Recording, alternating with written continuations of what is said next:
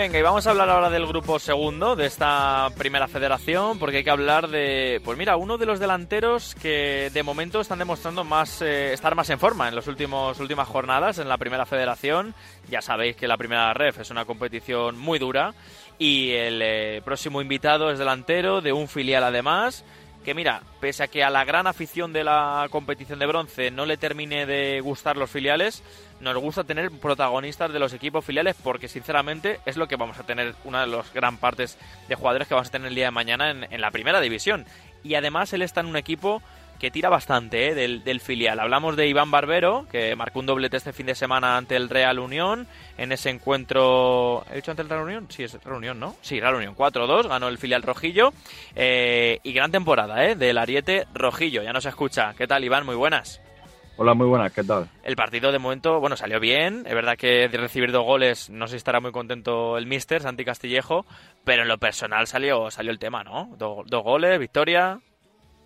Sí, bueno, la verdad que llevábamos varias varias semanas, ¿no? De que, de que no estábamos consiguiendo esa regularidad que teníamos la primera, la primera vuelta de, de, encadenar mm. varias victorias seguidas y bueno, ante un rival directo como el Real, como el Real Unión, pues, pues bueno, creo que dimos un golpe sobre la mesa y, y conseguimos la victoria, ¿no? Para, para afianzar un poco más nuestro objetivo, que era desde el primer día, pues el objetivo de la permanencia.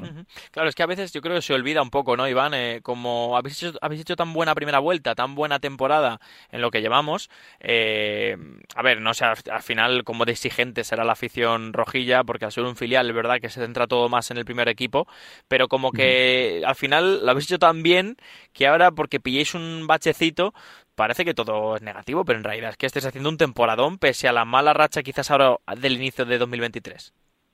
Sí, bueno, es verdad que como tú dices, ¿no? La primera vuelta la verdad que fue fue espectacular, ¿no? Eh, eh, es lo que es lo que hablamos. Eh, al final una, una dinámica muy positiva.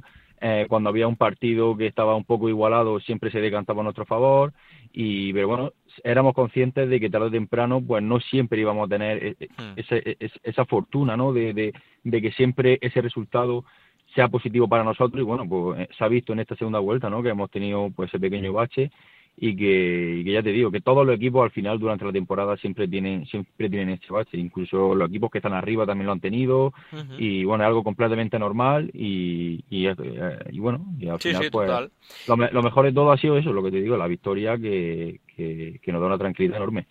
Yo te empecé a seguir, me acuerdo, en tu otra etapa en el filial Rojillo, en, Segunda División B, eh, la 19-20, si no recuerdo mal, quizás también un poquito antes, eh, esos años de atrás. 10 goles marcaste en, Liga esa temporada. Eh, luego es verdad que pasas por Almería, pasas por Alcorcón en Segunda, que este año también está muy bien en, Primera Federación. Recalas de nuevo en, en, el filial Rojillo o en el primer equipo el curso pasado. y ahora este año te vemos ya más reencontrarte con el gol, con ese Iván Barbero que en su momento pues estaba en boca de, muchos. Eh, también estás además en un equipo, primero, que conoces muy bien y segundo, como he dicho, que tira bastante de la gente del filial, Iván.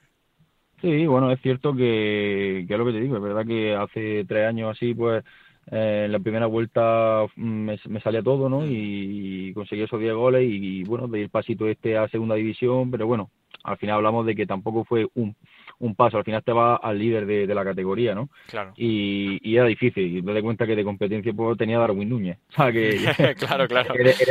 Era, difícil, entonces tuve pocos minutos tal, y luego ya después recalé, sí, en la siguiente temporada en Alcorcón, que fue una temporada dura, pero que conseguimos el objetivo, tuve oportunidades, pero es verdad que de cara a gol pues no tuve no tuve esa fortuna que quería, ¿no? Y bueno, el año pasado pues ni que hablar, ¿no? Al final la competencia que, que tenía en primera división con Chimi, Budimir, Quique García, era, era bastante complicada, mi rol era muy, muy secundario, tuve unos pocos minutos, pero apenas, apenas participación, y es lo que buscaba este año, ¿no? reencontrarme un poco con las sensaciones que tuve hace tres años y, que creo que poco a poco me estoy encontrando cada vez más, más motivado, con confianza y bueno, lo que te digo, al final hacer gol también para un delantero pues, pues lo es todo. Es vital. Cuando dices temporada dura, en general, yo me imagino en la, en la cabeza aprendizaje.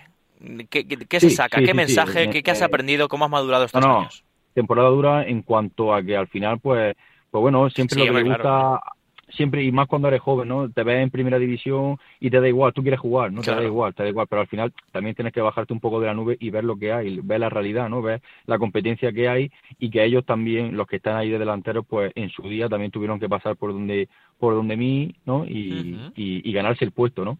Entonces, pues bueno, al final eh, aprendí muchísimo, ¿no? En el día a día, de hecho, este año también hago varios entrenamientos durante la semana con, con el primer equipo, que me viene muy bien, ¿no? Para, para al final estar e-, ese plus no que te da primera división cuando baja primera red que se vea un poco esa diferencia no y entonces se, pues, nota Iván pues, se, nota cuando haces dos o tres entrenamientos con el primer equipo entre semana se nota un poquito sí bueno porque sí sí porque al final el tema de date cuenta que todo el mundo cuando están en primera división todo el mundo quiere quiere jugar dar en cada entrenamiento en cada en cada minuto la concentración y, y, luego a nivel físico, táctico, técnico, todo, todo en general se nota, se nota bastante, ¿no? Entonces a mí me ayuda mucho luego cuando bajo, pues bueno, sí es verdad que se nota un poco, un poco esa diferencia, sí, se nota, se nota. ¿Qué te está pareciendo el grupo segundo de la primera federación? Eh, antes has dicho eh, el Real Unión, que es de nuestra liga, que, que por evitar ese descenso, y yo he pensado automáticamente, es que ya, yo creo que todos los equipos son de vuestra liga, en el sentido de que cualquiera te puede ganar, cualquiera puedes golear, o cualquier, o sea,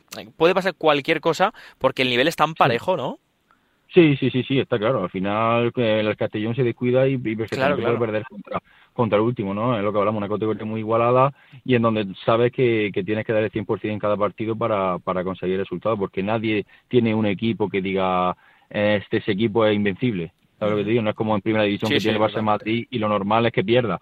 No, por ejemplo, el Dense va primero y es porque está haciendo las cosas muy bien, eh, es un equipo que está muy armado, está muy bien defensivamente estructurado y entonces, pues bueno, a partir de ahí sacan resultados, pero tampoco es que diga, no, es que el, Dense es lo que te sí, sí, totalmente. De hecho, estaba pensando de, de aquella, aquella temporada, digamos, en la que, en la que muchos te, te descubrimos como gran delantero, eh, era segunda división B, ahora es primera federación.